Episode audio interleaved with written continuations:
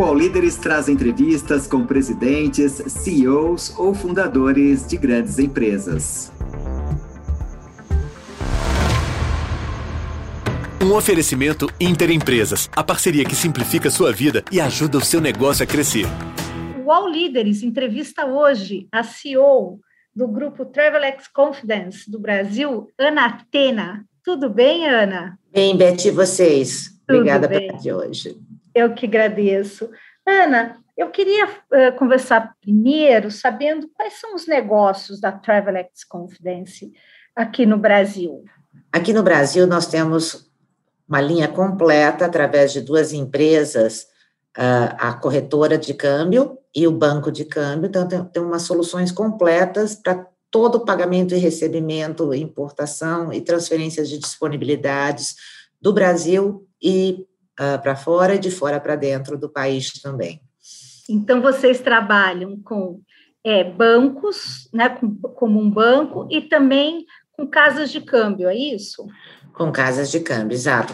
São soluções desde a parte de soluções para turismo, né, uh, soluções para a parte de uh, remessas de recursos para imigrantes e soluções para wealth management, quando a gente fala que indivíduos que mantêm casas, uh, residências no exterior e fazem aquisições, investimentos, ou trazem ou importam produtos. Então, é um rol de total, total acesso a FX, desde a parte da, das corretoras de câmbio, que elas podem operar até 300 mil dólares, até a parte de grandes transações de investimentos através do banco. Né? Então, o que a gente trabalha é com todas as soluções. Hoje ainda, a gente vai desde a época de pensionistas, uh, europeus, por exemplo, que recebem pensão em cheque ainda, aqui, por mais que a revolução tecnológica e dos meios de pagamento estejam ocorrendo, a gente ainda tem pessoas que recebem cheques de pensão lá fora e que precisam trocar esses cheques aqui dentro. Isso vai se tornando cada vez mais raro, mas a gente ainda atende através das nossas corretoras essas pessoas. A gente faz até a parte de recebimento de pagamentos dos mais modernos que tem, de toda essa parte de youtubers e pessoas que hoje têm suas redes sociais e faturam com suas redes sociais e recebem também moeda estrangeira e precisam trazer para o Brasil. Então, vai papel moeda, a gente normalmente a gente faz importação de papel moeda, tanto de dólares como euros, mais 20 moedas. Então, você encontra toda a sua a linha de todas papel moeda que você precisa para viajar, que evita troca dupla, né, uh, de papéis, você senão você perde duas vezes levando o recurso lá fora. E a gente faz a compra de papel moeda também, faz a parte de cartões pré-pagos, onde você pode colocar até cinco moedas diferentes dentro do seu, do seu cartão, e você pode recarregá-lo de qualquer parte do mundo através do, do aplicativo. Né? Essas são partes das soluções que a gente tem para a pessoa física, e para pessoa jurídica, são importações, investimentos, exportações, a parte de remessa de dividendos, entrada de capital, fundos que entram no país, investimentos de venture capital aqui, aqui dentro, de investidores brasileiros lá fora. Então, é uma gama completa. O que a gente quer, Beth, é que a gente ter, fornecer todas as soluções para quem quer receber pagar ou transferir seus recursos do exterior para o Brasil ou do Brasil para o exterior, né? É tornar isso cada vez mais simples e mais fácil. Muito bom. É, é, você, você falou, eu fiquei bastante curiosa agora para saber, assim, é uma grande quanti, quantidade ainda de estrangeiros que recebem cheque de, de aposentadoria de fora? Por mais que a tecnologia tenha feito, tem muito, ainda tem uma, uma quantidade bastante grande, e são pessoas que estão é, ainda desassistidas por essa nova revolução de pagamentos, elas recebem cheques, e não são só eles que recebem cheques. Nós ainda temos no país várias pessoas que têm seus cofres travel checks, né, que é bastante, bastante antigo, que a gente, né, nos idos, a gente precisava ter travel check para gastar no exterior, porque os nossos cartões não eram nem válidos lá fora. Essas pessoas fizeram poupanças, guardaram em seus cofres, ainda tem travel checks. Então, a gente tem links diretos para saber a validade, fazer a verificação de que são papéis originais e ainda descontáveis, que não foram descontados no exterior. A gente faz essa compra. E tem um outro segmento que ainda opera com bastante cheque, que é o segmento de de turismo. É, operadores aqui, aqui no Brasil, por exemplo, um guia turístico que ele, ele ah, pega turmas no exterior ah, que chegam ao Brasil, fazem, fazem a, a, as rotas, todos prestam seus serviços, eles ainda recebem em cheque. Porque por mais avançado que esteja a tecnologia e os pagamentos no mundo, ainda nos Estados Unidos, principalmente, ainda eles emitem muitos cheques para pagamento avulsos e postam pelo pelo correio, né? Até para não ter o trabalho de fazer SWIFTs e transações internacionais, é muito mais simples e rápido emitir um cheque e mandá-los. Também tem a parte de, de, consultorias internacionais hoje, que ainda muitas delas, não, eles recrutam pessoas no Brasil ou em outros países para falar sobre um determinado segmento, um foco no investimento, para ter ideia de como é que performa na região, e quando eles vão pagar, eles ainda fazem pagamento através de emissões de cheques. Então, assim, não é um mercado que cresce, mas é um mercado que ainda existe, né? Puxa vida, um, não, não tinha nem ideia que ainda existiam os travel checks.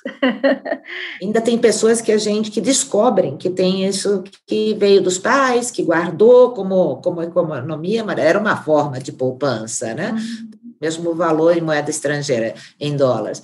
E que acaba chegando e fala, nossa, achei no cofre, o que, que eu faço com isso, né? Quem é que pode descontar? Então, a gente também faz esse papel de estar tá recolhendo esses travel checks daqui. Então, a gente recolhe, envia, exporta, né, e faz a troca por reais aqui no, no local. Uhum.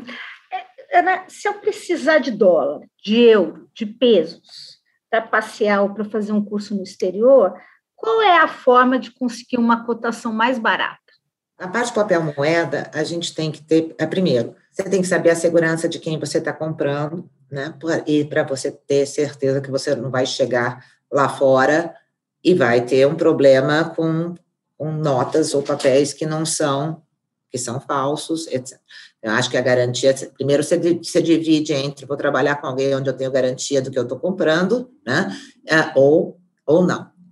Segundo, que a cotação do dólar, e a, ela, ela, tanto no papel moeda quanto no, no na transferência, no que a gente chama de escritural, né, ela é ela varia muito por causa da volatilidade que a gente tem aqui no Brasil.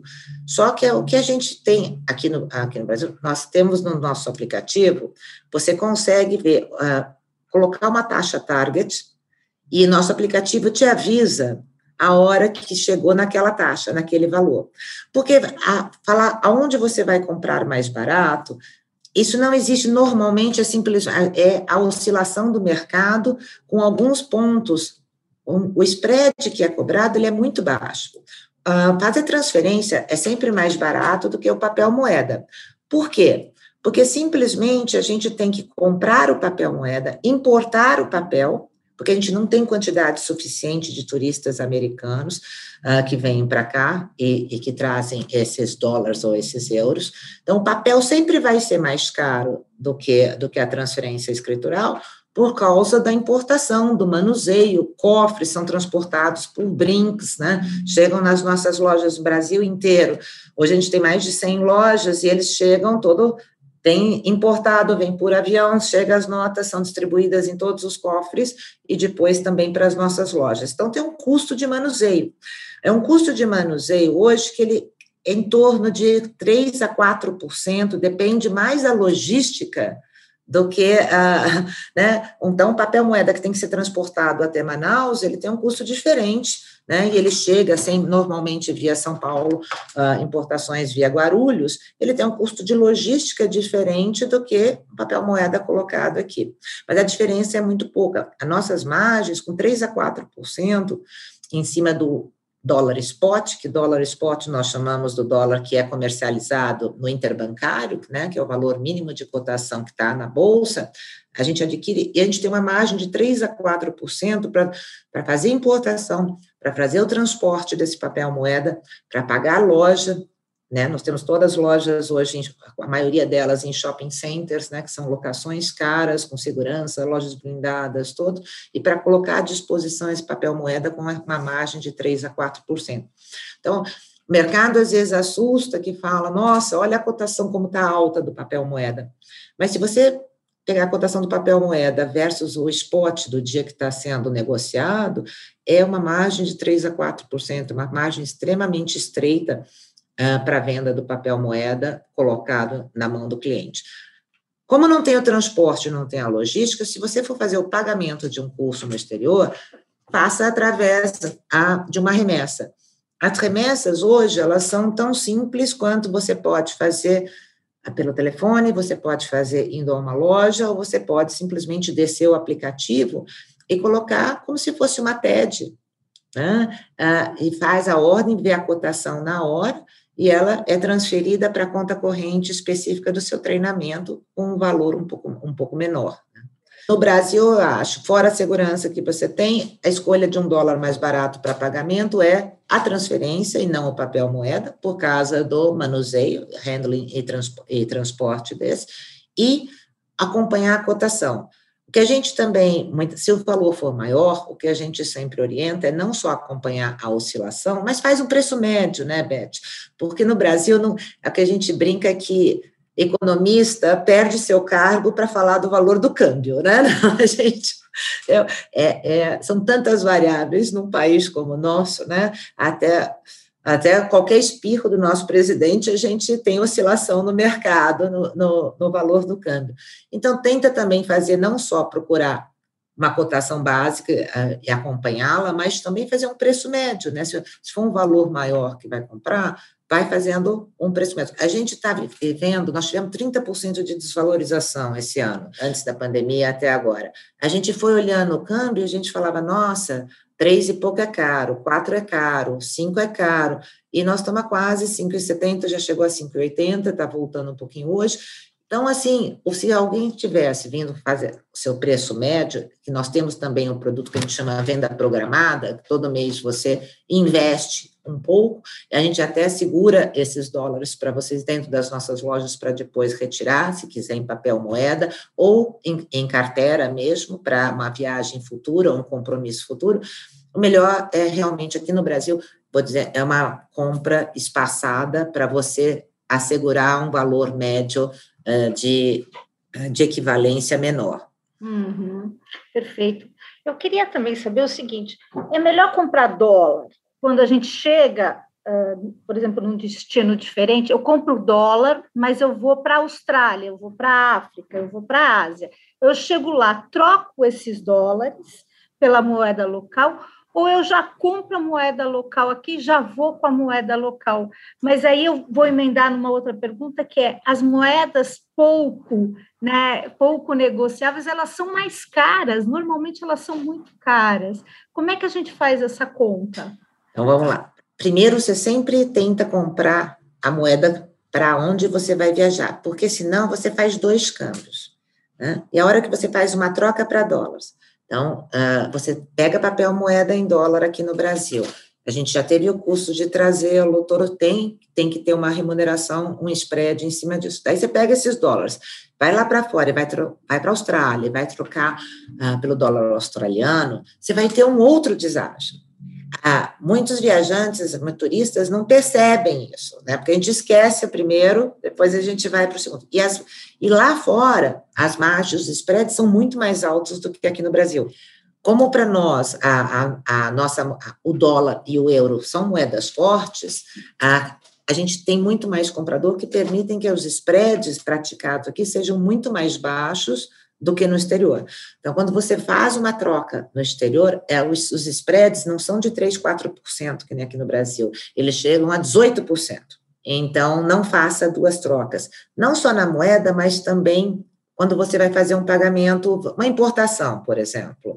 Quando você vai contratar o pagamento de uma importação, já contrate, se vai fazer um pagamento para a China, não fa, pergunte para o seu banco se ele não vai fazer duas transações, se não vai chegar, fazer a primeira transação em dólar e depois trocar para ien, ah, ou e depois fazer duas trocas e você perde duas vezes, o valor final nem sempre chega o mesmo. Então, é importante que o banco de câmbio que você vai, vai utilizar ele tenha correspondentes em todos os países para que haja uma troca só, sem perda para as demais pontas. Uhum. E, essa, e a questão das moedas, por exemplo, do ien, se eu vou comprar ien aqui, às vezes eu vou pagar o ien muito mais caro do que trocar ele lá uh, diretamente. Como é, que, como é que funciona? Por que, que o ien é mais caro do que, por exemplo, se eu trocar por dólar? Por causa do custo, por causa que tudo que eu tenho giro menor, eu sou, nós somos obrigados a manter um estoque muito maior, ah, um estoque fixo, com uma rotatividade pequena. Então, você acaba sendo um pouco, o spread acaba sendo um pouco mais caro, porque você mantém é, esse estoque à disposição e é um estoque que tem baixa rotatividade. Então, nessas moedas. Agora, para todas as viagens, o que a gente sempre recomenda é você tem que levar um pouco dentro de um cartão cartão pré-pago, pelo menos para você saber a, a, taxa de troca, né? se tiver numa taxa boa, porque senão você pode ter surpresa, você gasta com o teu cartão de crédito e a hora que você volta, você não a pessoa não está acostumada, nós como brasileiros não estamos acostumados a olhar qual é o valor que está sendo cobrado no nosso cartão de crédito. Qual é o spread que está sendo cobrado nessa moeda? Né? Então, chega, já chega convertido em reais e você perde toda a paridade.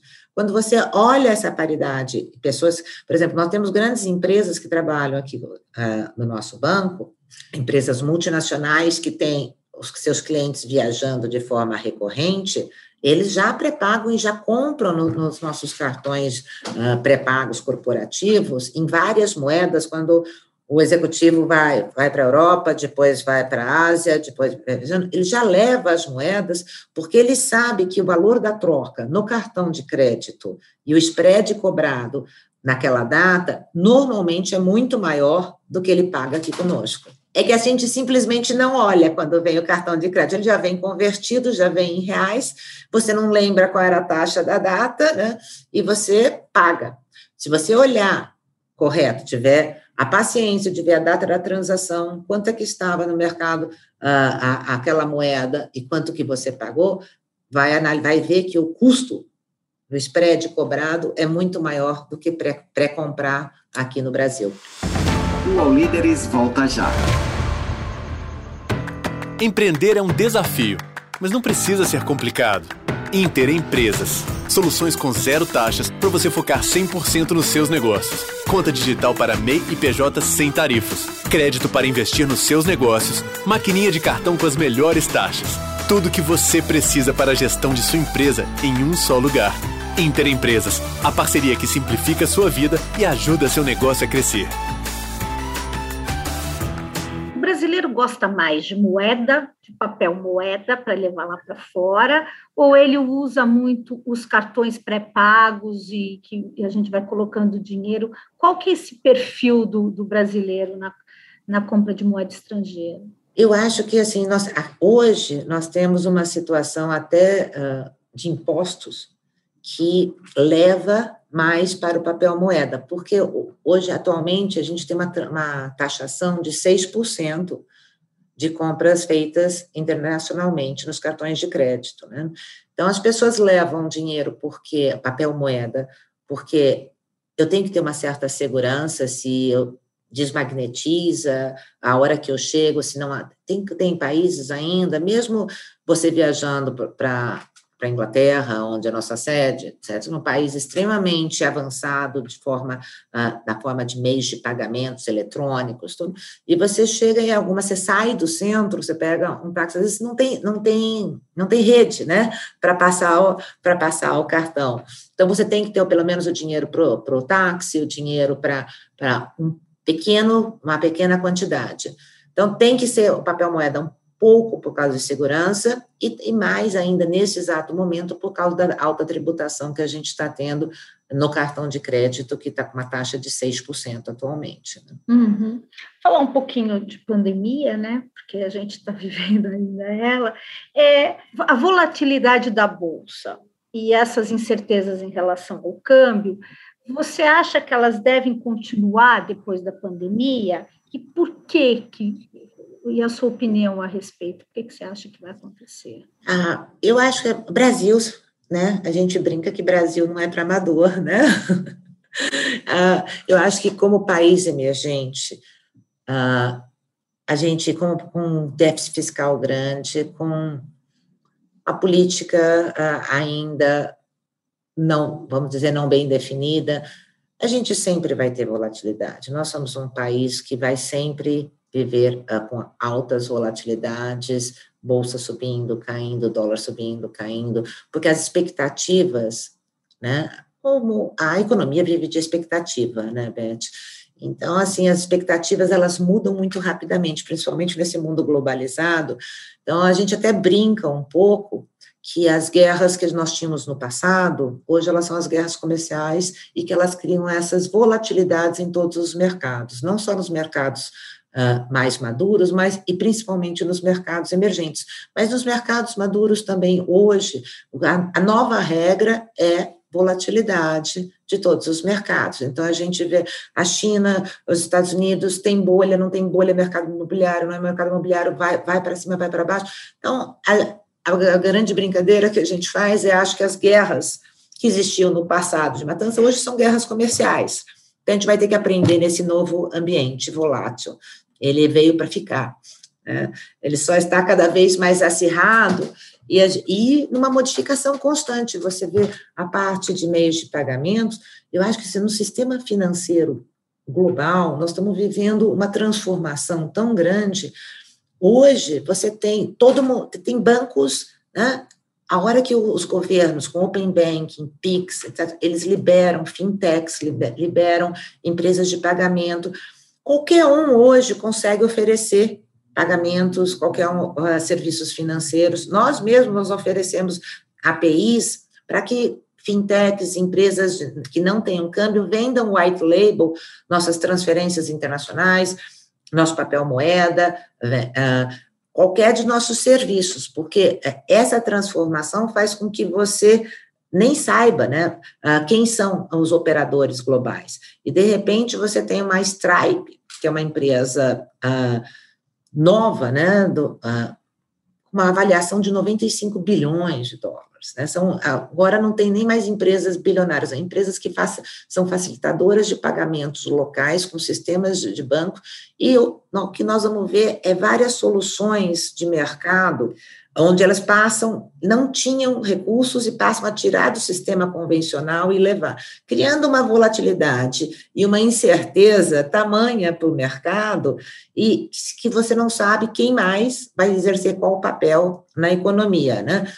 tanto nos mercados que a gente chama de produção real, né, que são as fábricas, todo no mercado financeiro. E essa revolução tecnológica traz ainda maior instabilidade, maior volatilidade, pela falta de desconhecimento de como vai ser. Uh, agora, o longo prazo é três anos, né?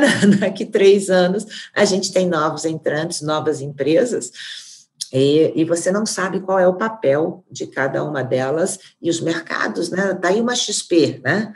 Ah, que em, em, pouco tempo revoluciona, começa e ela se torna um dos grandes players do mercado, né? Mas, então, Ana, me fala uma coisa, quer dizer, você está falando e eu estou ficando apavorada aqui. Como é que a gente faz o compliance disso? Porque se a gente está com toda essa com toda essa volatilidade, como é que o, como é que governos ou como é que as empresas elas mesmas conseguem acompanhar e, e, enfim e conseguem não só controlar, mas dar transparência a esse ambiente? Como é que vocês estão fazendo isso? A transparência é empresas... é a transparência de negociações, de transações, porque a gente é um ambiente Essa... bastante, né, pelo, pelo que você está falando, bastante hostil até, né? Então... É bastante hostil. O que a gente, o que a gente sempre recomenda é saiba por onde todo lugar vai ter que passar, por mais que essas empresas novas venham a prestar esses serviços e estarem te disponibilizando uma transferência ou um pagamento, saiba quem é que está fazendo o fiel depositário do seu recurso. Né? Sempre vai ter um banco no final, né? E você tem que saber se esse dinheiro está uh, na mão de alguém que você confia, que tem transparência, que é regulado, para que você faça a sua transação.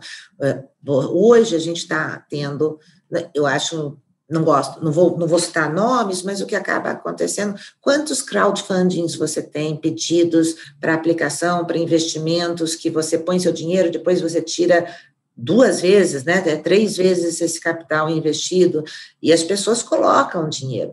Quem é o fiel depositário atrás disso? Quais são as garantias que você tem? Né? Porque atrás de um grande retorno sempre pode ter um grande risco, na maioria das vezes tem. Então, é muito importante que as pessoas olhem quem são os players atrás, atrás disso, que, que vão ah, fazer suas pesquisas e tenham certeza por, por onde que transita os seus recursos. Uhum. No é... mercado, várias empresas que aparecem, você começa a usar, tem preços muito melhores e depois somem com seus recursos. Né? A que você atribui, você falou, né, eh, o, o, real desvalorizou aí 30% desde o início da pandemia até agora, é, a que você atribui essa desvalorização? A essa, exatamente essa volatilidade, ou tem alguma outra coisa que está fazendo com que o real se desvalorize frente, principalmente frente a moedas de países emergentes, inclusive, né, nós não estamos falando só frente aos países maiores, aos países mais maduros, mas também aos, aos países emergentes a que você atribui isso? Algumas, a, a, gente teve vários fatores. Eu acho que, assim, nem economistas no Brasil conseguem uh, responder essa pergunta, Beth. Mas a gente acabou tendo alguns fatores. Uh, primeiro, os juros baixos aqui no Brasil deixou de ser atrativo. A gente teve uma saída bastante alta de fundos que investiam aqui uh, por causa de remuneração baixa no país, né? Chegamos a 2%, né? Nem considerando abaixo até do próprio risco país. Então, houve uma saída uh, de recursos uh, investidos aqui no Brasil. Segundo, por causa, por sermos um país emergente, uh, todo mundo acredita que o poder de recuperação de países mais maduros é mais rápido, por causa dos recursos que eles têm para returbinar as economias do que no Brasil. Então, esses fatores foram sendo fatores que foram fazendo uh, recursos saírem do Brasil. A hora que você tem muita gente querendo comprar dólar para enviar para fora, você tem uma procura alta e acaba tendo uma pressão uh, no, nos reais aqui no Brasil na desvalorização. Mas a instabilidade política né, e a falta de algumas definições são as que acabam deixando esse, essa insegurança. E insegurança, todo mundo corre para uma moeda mais forte, que é o dólar, e essa procura vai trazendo essa desvalorização. Temos também no mercado internacional alta de commodities, a alta de petróleo e outros fatores que vão ajustando. Mas, basicamente, a gente tem é, procura e oferta ah, da moeda. Quando a procura está maior, porque todo mundo quer sair daqui do país por não se sentir tão seguro, ou por querer, por, pela baixa rentabilidade, ele começa a ter uma procura mais alta e a desvalorização vem. Então, você vê também no, no mercado uma procura bastante grande, nossos clientes falando, investindo, mandando dinheiro para fora, para investir lá fora, porque ele fala que o, o dinheiro que eu aplico aqui no Brasil está rendendo menos do que o dinheiro que eu lá fora. E se não é uma Suíça e quer pagar remuneração de Suíça, eu prefiro enviar os recursos. Então, eles estão, a gente está tendo um movimento grande de uh, aplicador de clientes aplicando lá fora, eles levam seus recursos e depois trazem uh, por, por, nós por causa, em busca dessa maior rentabilidade. Ao mesmo tempo, você tem clientes também, uh, os custos aqui no Brasil são custos muito caros, então muitas vezes você é mais barato manter uma residência de veraneio fora do Brasil do que aqui no Brasil, porque os nossos custos e a nossa inflação está altíssima. Então, isso também faz com que eles uh, remetam, invistam lá fora uh, e, não, e não no país, fazendo uma, buscando uma pressão de desvalorização do real cada vez maior. É, é, você falou, nossa, a volatilidade é tão grande que é só o presidente dá um espirro e de repente o, o, a bolsa sobe, o dólar cai, o dólar sobe, a bolsa cai. É, você acha que o fator político também interfere nessa queda de 30%? Sim, todos os fatores, né? A nossa bolsa mesmo. Nós temos mercados ainda bastante. Nosso mercado ainda ah, no Brasil é bastante pequeno. Então, qualquer mudança de expectativa muda o humor, tanto de bolsa quanto quando de, uh, do valor do dólar, do euro, da moeda internacional, da moeda forte, e isso oscila durante o dia com, de maneira muito forte. Né? Hum. E fala uma coisa para mim. Antigamente, o, os empresários brasileiros eles especulavam muito com dólar, né? Ah, tá muito ruim, vamos por lá fora, tá muito bom, a gente vem para dentro. Ainda tem essa especulação com dólar? Aumentando ainda mais, Beth. Sim, é, não é, não é nem só a moeda. Eu acho que a gente teve um grande avanço, né? Com a regulamentação uh, de Banco Central, onde não, tem, não há problema nenhum você ter conta no exterior, né? Uh, desde que você tenha ela registrada. É um movimento normal, eu posso ter meus recursos aqui ou meus recursos lá fora. Eu acho que essa transparência, ela veio para melhorar né? Desde que eu declare, que eu tenha, que eu tenha os valores registrados, aqui a gente faz 100%, né? A gente faz os registros no Banco Central, tanto de entrada quanto de saída, ajuda o cliente a fazer. Mas o fato é que, se você pensar, há pessoas que passaram sua vida inteira tendo suas, fazendo economia, para fazendo seu próprio fundo de pensão, para viver com esta renda. A hora que eles veem que essa renda não está sendo mais suficiente para manter aquele padrão de vida que eles pouparam uma vida inteira, eles vão buscar em outros locais para poder. Não estou nem falando do, do, do segmento especulativo, estou falando de trabalhadores mesmo que fizeram uma poupança em reais para que pudesse ter o seu fundo de previdência privado, particular, e de repente vem que numa condição com taxas de juros de 2%, não paga a inflação do período. Então, sim, eles vão buscar uma proteção lá fora. E acho que, e hoje em dia, com os mecanismos que a gente tem, a gente consegue enviar e trazer numa velocidade tão grande que isso passa a ser uma segurança maior para o poupador. E aí, voltando um pouquinho nessa questão política, Quais são os sinais que o governo poderia dar hoje para esse mercado, para tranquilizar um pouco esse mercado que está super volátil e sobe e desce? Que, o, o que, é preciso para dar uma tranquilizada? Beth, eu acho que hoje o cenário, ele é, como a gente está falando de uma coisa nunca antes vivida, que é uma pandemia, eu acho que é muito difícil, porque o que, o que todo mundo quer é um sinal de como é que a gente passa isso só que ninguém sabe nem quando termina. Então, eu acho que é uma missão muito difícil atribuir, não sou contra nem a favor, aqui de forma totalmente imparcial, mas é muito difícil estar lá para dar respostas num momento que a gente não sabe quando essa pandemia passa, quanto tempo leva, né? Porque tudo depende do tempo que machuca, né? E como é que eu chego até lá? Agora, se a gente perguntar para qualquer um de nós quanto tempo isso demora, ninguém sabe. Né? Neste momento, nós estamos acreditando num, num, numa vacina. Né? E a gente está dizendo é o tempo de vacinação. Mas essa vacina, ela vai durar quanto tempo?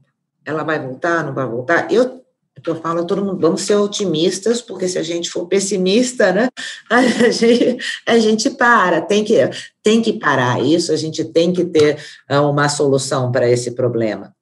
Mas a, eh, a realidade é que ninguém sabe, e esse é um problema que não é só nosso, né? Esse é um problema global. Nós temos países como a França, a Alemanha, voltando, né? Entrando em lockdowns, uh, países que, não, que já são desenvolvidos, entrando nos mesmos problemas que nós estamos enfrentando.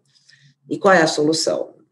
A solução é uma, é a gente virar essa pandemia para depois a gente procurar as soluções locais, porque nesse momento a gente tem muita gente né, perdendo seus empregos, perdendo, passando fome, e eu acho que esse é o problema atual, imediato, é de como é que a gente resolve a vida desses milhões de brasileiros que estão sofrendo muito. Uhum. E você, você não acha que, eh, por exemplo, as reformas, a reforma fiscal tão prometida, a reforma tributária tão prometida, elas não, se elas viessem e da forma como você acredita que elas devem vir, eh, elas não melhorariam esse cenário? Elas, toda reforma melhora, porque nós temos leis antigas e bastante burocráticas, né? A burocracia aqui no Brasil é, é um entrave, logística é um entrave, mas neste momento resolver, não vai resolver, né, Beth? É, tudo melhora, são expectativas de melhora, mas também existe um, um grande risco nessas mudanças nesse momento de economia instável, sem volumes, até para como quando você muda o cálculo de algo numa situação onde a gente não está na curva normal, também é um grande risco para o lado da arrecadação do governo, que está colocando fundos e fundos para poder tentar conter essa economia. Então, assim, pode aliviar? Alivia em relação à expectativa, que é uma expectativa que nós temos já há muito tempo atrás, né, de governos passados, de que essas reformas entrem. Mas sinceramente, no, neste momento que a gente vive, não vai resolver nada, né? Melhor com elas do que sem elas, mas não é a solução para o problema atual. Né? Uhum, mas você, então, vê até como um risco, né? Entrando agora mudanças estruturais mais, mais fortes, porque não, a gente não está num período de estabilidade. É, né? Então. Nós temos várias concessões risco. que vão sair agora, que o governo vai fazendo, mas você imagina um investidor externo que vai pegar uma concessão de um, de um aeroporto ou, ou, ou, de uma estrada, como é que ele vai calcular o retorno do investimento com base em fluxos que a gente não está tendo? Sejam fluxos de transportes, sejam fluxos uh, de aeroportos, né, de rodovias. Então, assim, é bastante difícil, a missão não é fácil, né?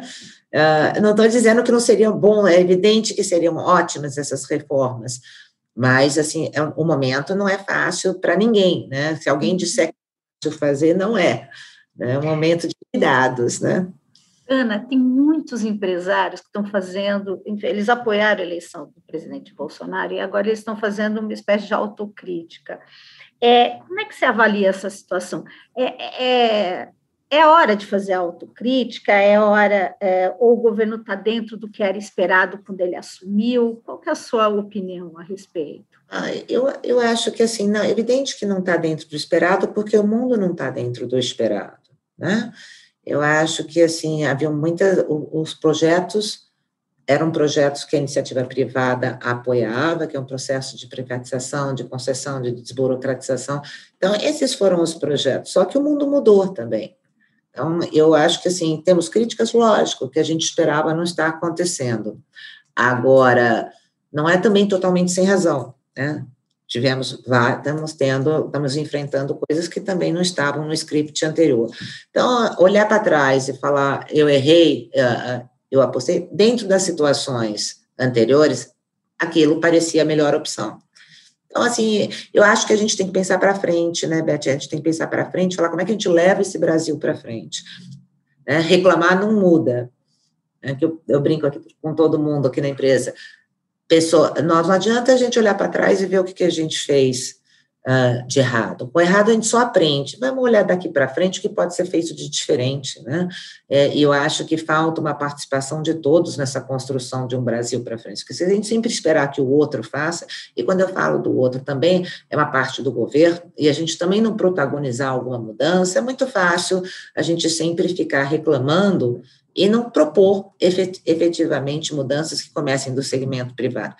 Costumo dizer que a gente também já passou por, por por outros governos, quando ia ser o Lula, ia ser um problema, quando ia ser não sei quem, ia ser outro problema, e a gente continuou, e a gente, nem, eu acho que o empresariado brasileiro, ah, o setor privado, ele é bastante forte, a gente tem uma democracia, a gente tem valores que foram construídos, que são bons, tem uma democracia aqui estabelecida, um sistema financeiro privado robusto, empresas robustas, um setor privado que tem como ir conduzindo. E eles programando esse crescimento de forma também impulsionando sozinho. Só precisa de um pouco mais de segurança jurídica, né, e um pouco de apoio para que isso ocorra. Eu falo que o Brasil ele é, ele é rápido para para cair, né? Nós está lá na Times o nosso Cristo sempre ou voando ou descendo, e ele é sempre. e eu acho que isso aqui é uma das nossas vantagens, é que o brasileiro acredita, né? Ele acredita tanto para baixo quanto para cima. Então, acho que assim, sou uma otimista, acho que a hora que a gente passar essa pandemia e, e, andar, eu acho que o Brasil vem com uma força grande, apesar de todo mundo achar que os, que os desenvolvidos são mais rápidos, acho que o brasileiro está sempre pronto para arregaçar a manga e provocar a mudança, né? Está sempre pronto para arremeter, né? Ele vai descendo e ele arremete, né? ele está sempre pronto para isso. Me fala uma coisa, como é que a pandemia, a pandemia afetou fortemente o setor de turismo, que é uma área que vocês trabalham é, que vocês trabalharam bastante. Como é que vocês enfrentaram essas dificuldades com o setor de turismo e com os outros setores também? Olha, uh, realmente nós tivemos dois movimentos né, uh, com essa pandemia. A pandemia no, no banco, a, a importação, exportação de produtos, etc., ela foi bastante maior, então a gente teve um crescimento muito grande na, no banco. Na parte de turismo, nós somos totalmente afetados. Ela, nós temos operações hoje em shopping centers, com lojas blindadas, e assim simplesmente parou, né? Nós acabamos de ver uma Gol com bilhões de prejuízo, né? E todas os transportes aéreos. O que nós conseguimos minimizar, sim, nós tivemos um impacto grande, tivemos que ter uma renegociação com todos os nossos fornecedores, como todas as empresas de varejo, né, uh, que também tiveram suas portas fechadas, encerradas, restaurantes, todo. Mas, assim, ainda a gente tem uma, um, um percentual de clientes que não são só de turismo, né, que são esses, esses clientes que têm residências fora, que têm ou, ou, que recebem recursos, que recebem seus cheques. Então, então, a gente teve uma manutenção de receita em ordem de 50% do faturamento pré-pandemia, o que ainda não é bom, mas nós sentamos, a nossa, nossa empresa lá fora, nossa matriz, entendeu que é, é o momento, nós temos uma operação absolutamente redonda aqui no Brasil, pré-pandemia, então foi, foi feito um aporte e um novo investimento para a gente aguentar esse período, porque não, não tem como, né? Então, assim, com esse sofrimento, como todas as empresas de, ligadas a turismo, você tem que acreditar que volta e que você volta melhor, mais digitalizado, automatizado, com processos mais redondos, que foi isso que a gente veio investindo o tempo todo, né? Pessoas, processos e sistemas, né? Escalabilidade e foco sempre na facilidade do cliente, que você volta melhor, mas, assim, para este período não há, não houve outra forma. A gente poderia tomar empréstimo ou ter capitalização. A empresa resolveu por capitalizar, que foi ah, uma saída que para que é, para nós foi de muito orgulho, porque é sinal que o investidor acredita, né, e coloca mais recursos na continuidade do negócio aqui. Perfeito. É, as, as remessas internacionais, então, aumentaram? Muito. Muito a, a, as remessas internacionais, mesmo porque, né, Beth, hoje em dia a gente nem sabe, mas a gente compra produtos de uh, vários produtos. Você compra uma música, um streaming de música, essa empresa não existe aqui no Brasil, né? Ela está lá fora e você está pagando em dólares, mas existe alguém que vem e converte essa transação, né? E sempre vai passar no final por um banco. Então, uh, para fazer uh, esse envio de, de, de recursos. Então, não só remessas internacionais de pessoas físicas, de pessoas jurídicas, mas também do que a gente chama de do mercado de e-commerce, seja ele de produtos ou serviços, aumentou muito. Né? A globalização, de uma forma ou de outra, veio para ficar, e você tem empresas do mundo inteiro vendendo serviços aqui tão, às vezes, tão básicos quanto a música, ou quanto você ter uma aula de japonês com alguém online e você pega seu app e você transfere para ele em ienes o, o, o valor acordado. Então, assim, é uma mudança, foi uma mudança muito rápida, acelerou muito esse fluxo de cross, que a gente chama de cross-border, né, de entradas e saídas, a quantidade de transações, a facilidade de pagamentos e recebimentos, todos esses, é, essa percepção, o não sair de casa e comprar tudo eletronicamente, aumentou. Se você vai comprar pela internet ou pelo e-commerce alguma coisa aqui no Brasil ou lá fora, é indiferente, né? Você não está saindo de casa. Então, aumentou muito esses fluxos, né? O que também foi, tem sido bom, bom para empresas brasileiras também de serviços, que também estão prestando serviços ah, digitalmente, né, à distância, e também vendendo seus, uh, seus serviços. A gente tem designers brasileiros, a gente tem que, que fazem serviços aqui no Brasil e recebem fora, né, e trazem esses recursos ou não. O mundo está tá mudando muito, né? criou-se uma série de novos, uh, de novos serviços e produtos que a gente não imaginava numa velocidade tão grande depois de um ano de pandemia. Né? Os nossos usos e costumes mudaram muito. Uhum. É, algum, algum país específico que vocês sentiram essa, essa, esse aumento de, muda, de, de remessas, enfim, para alguns mais países asiáticos, mais países na Europa? Vocês... Ah, pela, pela parte da na pauta de exportação, né, o que tem sustentado o Brasil é a área agrícola, aqui foi uma área que cresceu muito no nosso banco também, então a gente tem, assim, com certeza, a nossa maior pauta de, de exportação que às vezes as pessoas acham que não, mas é Ásia-Pacífico, né? Toda parte de Ásia e Pacífico é, é o corredor em volume de atacado que mais cresce. Em volume de varejo, a gente China, com os produtos chineses invadindo, né, tudo, e, com, e com mais assim, em remessas de valores uh, maiores também para o investidor pessoa física, Estados Unidos, porque a gente é com a Américas, né? Nós somos quase que uma imitação e um ideal, né? O brasileiro tem um ideal de Estados Unidos maior do que a Europa.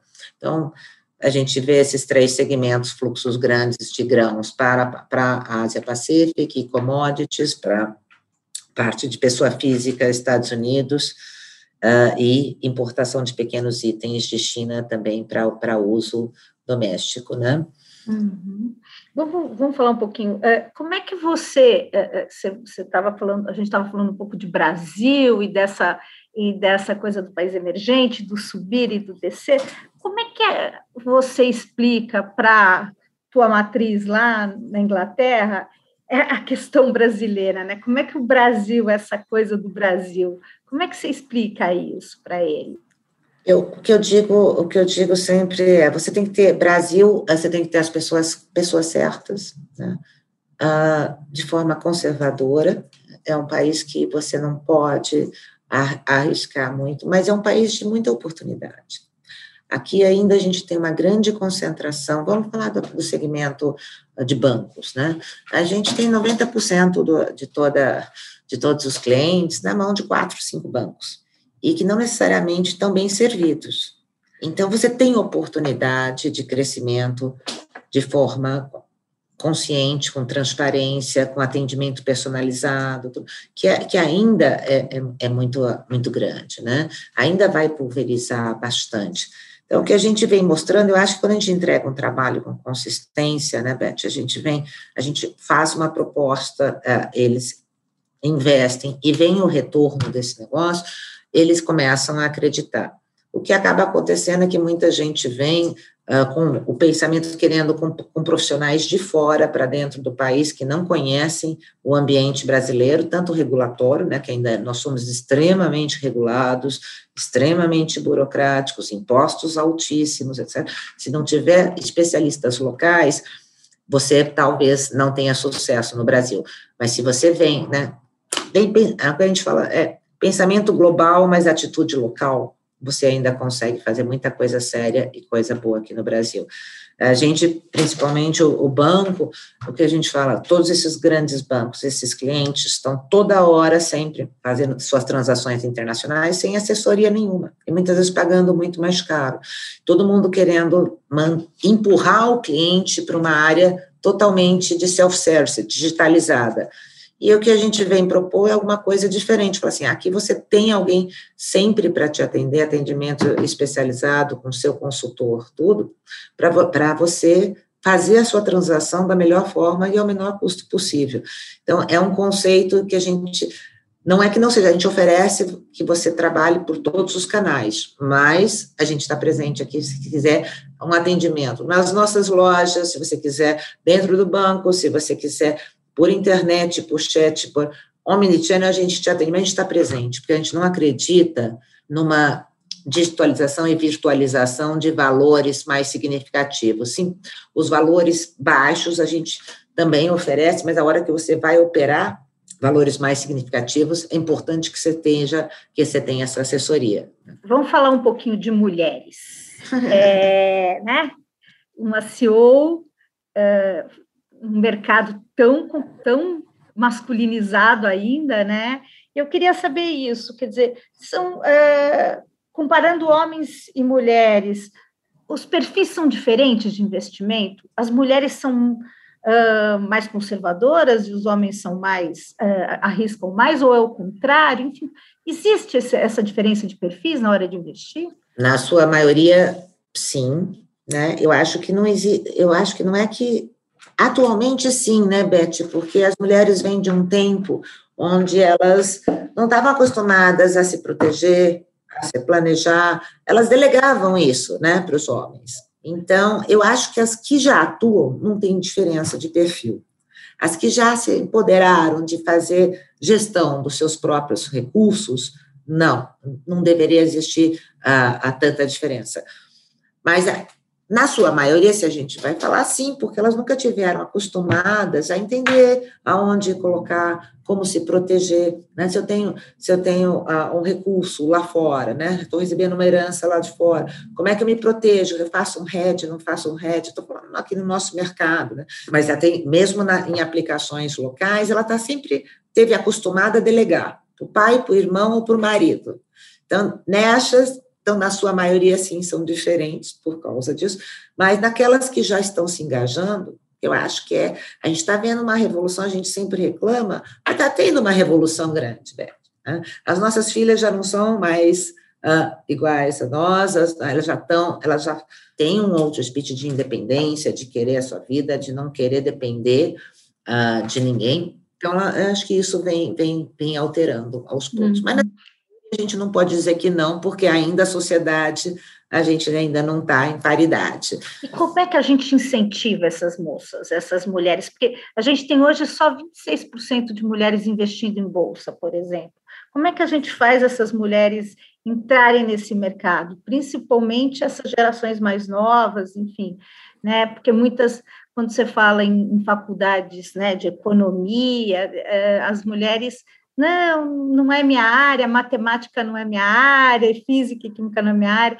Como é que a gente incentiva essas meninas a buscarem essas áreas e também investirem mais? Eu acho que a gente tem que estar tá, tá sempre falando de planejamento, proteção, e a gente tem que ensinar a cada um a cuidar uh, dos seus recursos, né? Assim, vou, o que a gente faz aqui dentro é sempre estar tá principalmente para os nossos clientes, nós temos muito cliente muito jovem, né? Porque às vezes a, a primeira carteira que ele tem são nossas carteiras uh, multimoedas, né? Que ele sai para fazer intercâmbio e ele viaja com os nossos produtos. E o planejamento é alguma coisa extremamente importante, né? A pessoa, a, a educação financeira deveria estar fazendo parte de toda a pauta de educação para todos, né? Não é só meninas, mas, é, os meninos já são mais depois, mas deveria fazer parte, né? Educação financeira ainda para o brasileiro ainda é, é uma matéria que a gente as pessoas não estão muito acostumadas, né?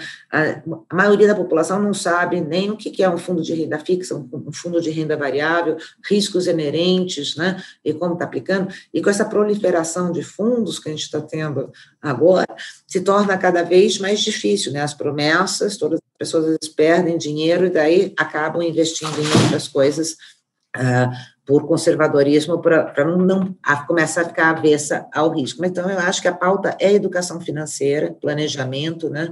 Uh, e está falando disso abertamente, tanto de oportunidades quanto de riscos, para que as pessoas possam entrar né, nesse hum. mercado.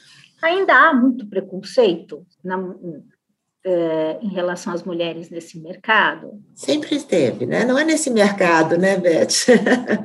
eu acho que a gente faz uma força bastante grande aqui nós já somos, uh, tenho 61%, nós temos quase 800 funcionários atualmente, a gente tem 61% de mulheres, e na área uh, de gestão, na área, perdão, na área gerencial para cima, somos 51%, né?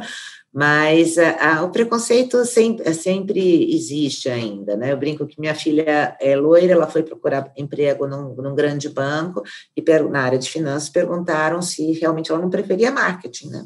E, e daí ela, é assim, é uma realidade. Eu acho que nós temos que educar não só nossas filhas, empoderar nossas filhas. Empoderar não é no sentido que todo mundo imagina, é dizer você é tão capaz quanto, não existe diferença, né? E, você vai. e também educar nossos filhos, né? E esses homens, para que eles recebam essas mulheres em, em pé de igualdade. Acho que já modificou muito, mas ainda tem, né? Não tem como nós falarmos que não existe a mesma coisa. Preconceito à diversidade no, nos, na sua totalidade, ainda é um fato, e é por isso que a gente fala dela. Né? A gente fala para que seja lembrado e para que isso seja modificado, mas é um fato, senão não falaríamos. Se, não, se houvesse equidade e imparcialidade, nós não estaríamos discutindo diversidade. Né? Você acha que mulheres é, em cargos de liderança como o seu, elas ajudam a trazer mais mulheres para dentro da empresa e a empoderar essas mulheres, quer dizer, CEOs femininas geram mais lideranças femininas dentro, da, dentro das empresas? Ah, eu acho, eu acho que sim.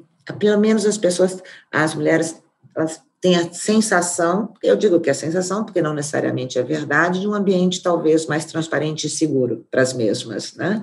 Então, sim, isso modifica um pouco esse entendimento de um ambiente onde você tenha algum lugar uh, para se expor num eventual assédio, numa eventual imparcialidade de alguém que seja, né, que compartilhe dos mesmos valores femininos como você. Né? Perfeito. O que te motiva, Ana, a seguir em frente? O que me motiva? Bom, eu, primeiro que eu sou uma pessoa curiosa, eu sou uma eterna aprendiz, né? Eu adoro, é, sou uma pessoa curiosa, uma eterna aprendiz e, e, uma pessoa apaixonada por gente e por projetos. Né? Eu acho que isso que me motiva. Eu falo que eu brinco que a gente ou eu pelo menos sou daquela sou da época que aprendi a passar telex, né, e a, a datilografar, que vi um fax que vi uma, uma internet começando e que a, a, vi o fax morrer, o telex morrer, vi os primeiros computadores e estou num aprendizado contínuo. Comecei uh, fazendo meios de pagamento aqui no Brasil, uh, uh, cartão de crédito internacional, que não existia, só era utilizado lá fora, né? Estamos lançando cartão, não existia cartão de débito. E eu acho que o que me move é isso. É, primeiro, sou curiosa, adoro aprender, adoro pessoas, eu acho que desenvolvimento de pessoas é uma coisa que é o calor dessas pessoas é, e você para poder fazer essa troca de gerações também é um aprendizado contínuo e nada melhor que ter um projeto que você acredita para unir essas paixões.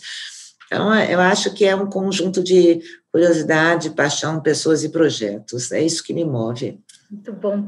Veio uma pergunta agora aqui, assim, de repente, quando a gente estava falando de papel moeda, você acha que o papel moeda tem dias contados? Papel moeda, olha, isso a gente vem falando disso. Como eu trabalho sempre meio, sempre trabalhei meio de pagamento, né?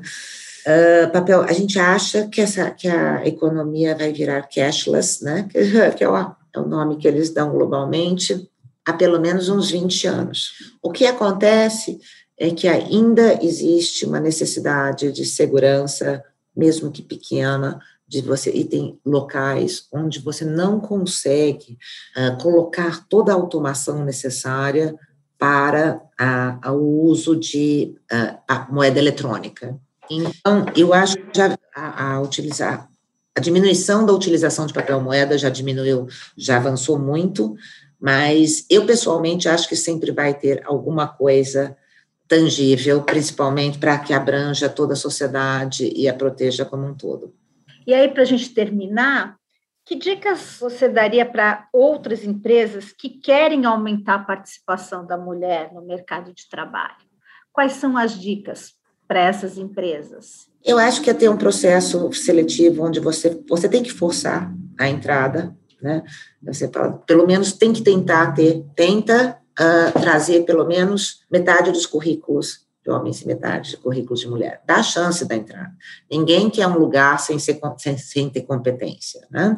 Mas você quer ter uma procura por esses profissionais e que não sejam enviesados, porque se você tem a maioria de homens e você vai fazer com que eles indiquem, você vai sempre trazer mais homens, né? Então tem que ter uh, um, um olhar para isso, para que abra a, a, a, a oportunidade de trazer mais mulheres, pelo menos mais currículos, para dar condições iguais. Né? Então, você tem que ter esse olhar e essa mensuração. Se não houver olhar e mensuração, você não vai conseguir atingir. Porque nós temos certeza que somos profissionais iguais, tão competentes quanto. Né? Só precisamos ter oportunidades de acesso também iguais. Uhum Quais são as oportunidades hoje? Como é que você vê, qual é a projeção de desempenho da Travelex e, qual, e, e, e quais são os investimentos que vocês vão fazer agora para 2021? Você já tem uma ideia? A gente tem, assim, na realidade, nós estamos investindo totalmente em automatização, escalabilidade, o que eu chamo de inovação, na realidade, para todos os nossos produtos de câmbio que a gente fala, que são os recebimentos, os pagamentos, importações, exportações, dividendos. Inovação, né, Beth, hoje em dia, é simplesmente um acesso mais fácil e mais simples. Né? É essa que é a inovação, é eu trazer soluções para porque o core não modifica, né? Todo mundo faz transações financeiras, todo mundo faz uh, papel, todo mundo faz qualquer produto hoje em dia. A gente tem a, tecnologia e larga escala para produção e para cópia. O que a gente precisa sempre é de trazer uma forma mais simples de acesso, mais simples para o cliente. Tem que ser transparente, não tem que dar trabalho, né? Então, todo o nosso, nosso rol de, de investimento esse ano, ele está em parte de automatização, uh, escaneamento de documentos, uh, OCRs, onde você, o próprio computador, lê o documento, transfere, pega os dados que você fornece, faz a, a, o teu registro rápido, facilita para que você faça a sua transação na mesma hora, no mesmo dia, com total uh, agilidade e segurança. Então, são basicamente, e, e para isso, acho que são três pilares de investimentos nossos, aumentar os nossos produtos, primeiro de, uh, de hedges, porque, como a gente falou, em termos de volatilidade de mercado, cada vez mais as pessoas precisam se proteger da variação cambial. Você imagina alguém que está exportando com esse dólar nessa altura, a hora que ele cai, como podem afetar as margens dessa indústria, né? Então, né, é instrumentos de proteção que a gente chama para câmbio, uh, fazer toda a parte de internet banking cada vez mais acessível. Né? Hoje a gente já permite que os nossos clientes façam transações tanto de importação como exportação totalmente uh, com spreads fixos e, e pela ele entra no internet banking, vê a cotação, faz o upload do documento da invoice que quer e faz tudo sozinho. Né? Se ele quiser assessorado, nós também fazemos. E a parte de APIs, né? O que, que a gente chama de APIs? Esse novo sistema de Open Bank que nós estamos conversando faz com que ah, várias pessoas, ou pessoas que não, ah, empresas que não sejam do segmento ah, bancário, possam vender produtos bancários. Né? E como é que eles fazem isso? Através de interfaces, que vamos chamar de APIs, que a gente constrói, e onde você pode. A gente hoje a gente já tem por exemplo, outros bancos que vendem papel moeda, fazem remessas, etc., que são plugados por trás, tem o nosso banco fazendo essa automação. Mas, ao invés deles desenvolverem todo o serviço e todo arcabouço, sistemas, controles, a parte de compliance, lavagem de dinheiro, tudo de novo, eles simplesmente oferecem esse serviço, mas é plugado por interfaces conosco que passamos a fazer. Então, é a parte de APIs, desenvolvimento, automação, internet banking, e a parte de que a gente chama de mass payments, que são micropagamentos, como o streaming de músicas, que são milhões de pagamentos que entram e saem do país de forma totalmente automatizada. Então, esse é o arcabouço do nosso investimento agora para 2021. Bom, Ana, muito obrigada. O All Líderes agradece a sua participação. Muito obrigada é. por essa oportunidade e até uma próxima. Nós que agradecemos, Beth. Obrigada por tudo e ficamos aqui à disposição. Muito obrigada. O All Líderes tem reportagem de Beth Matias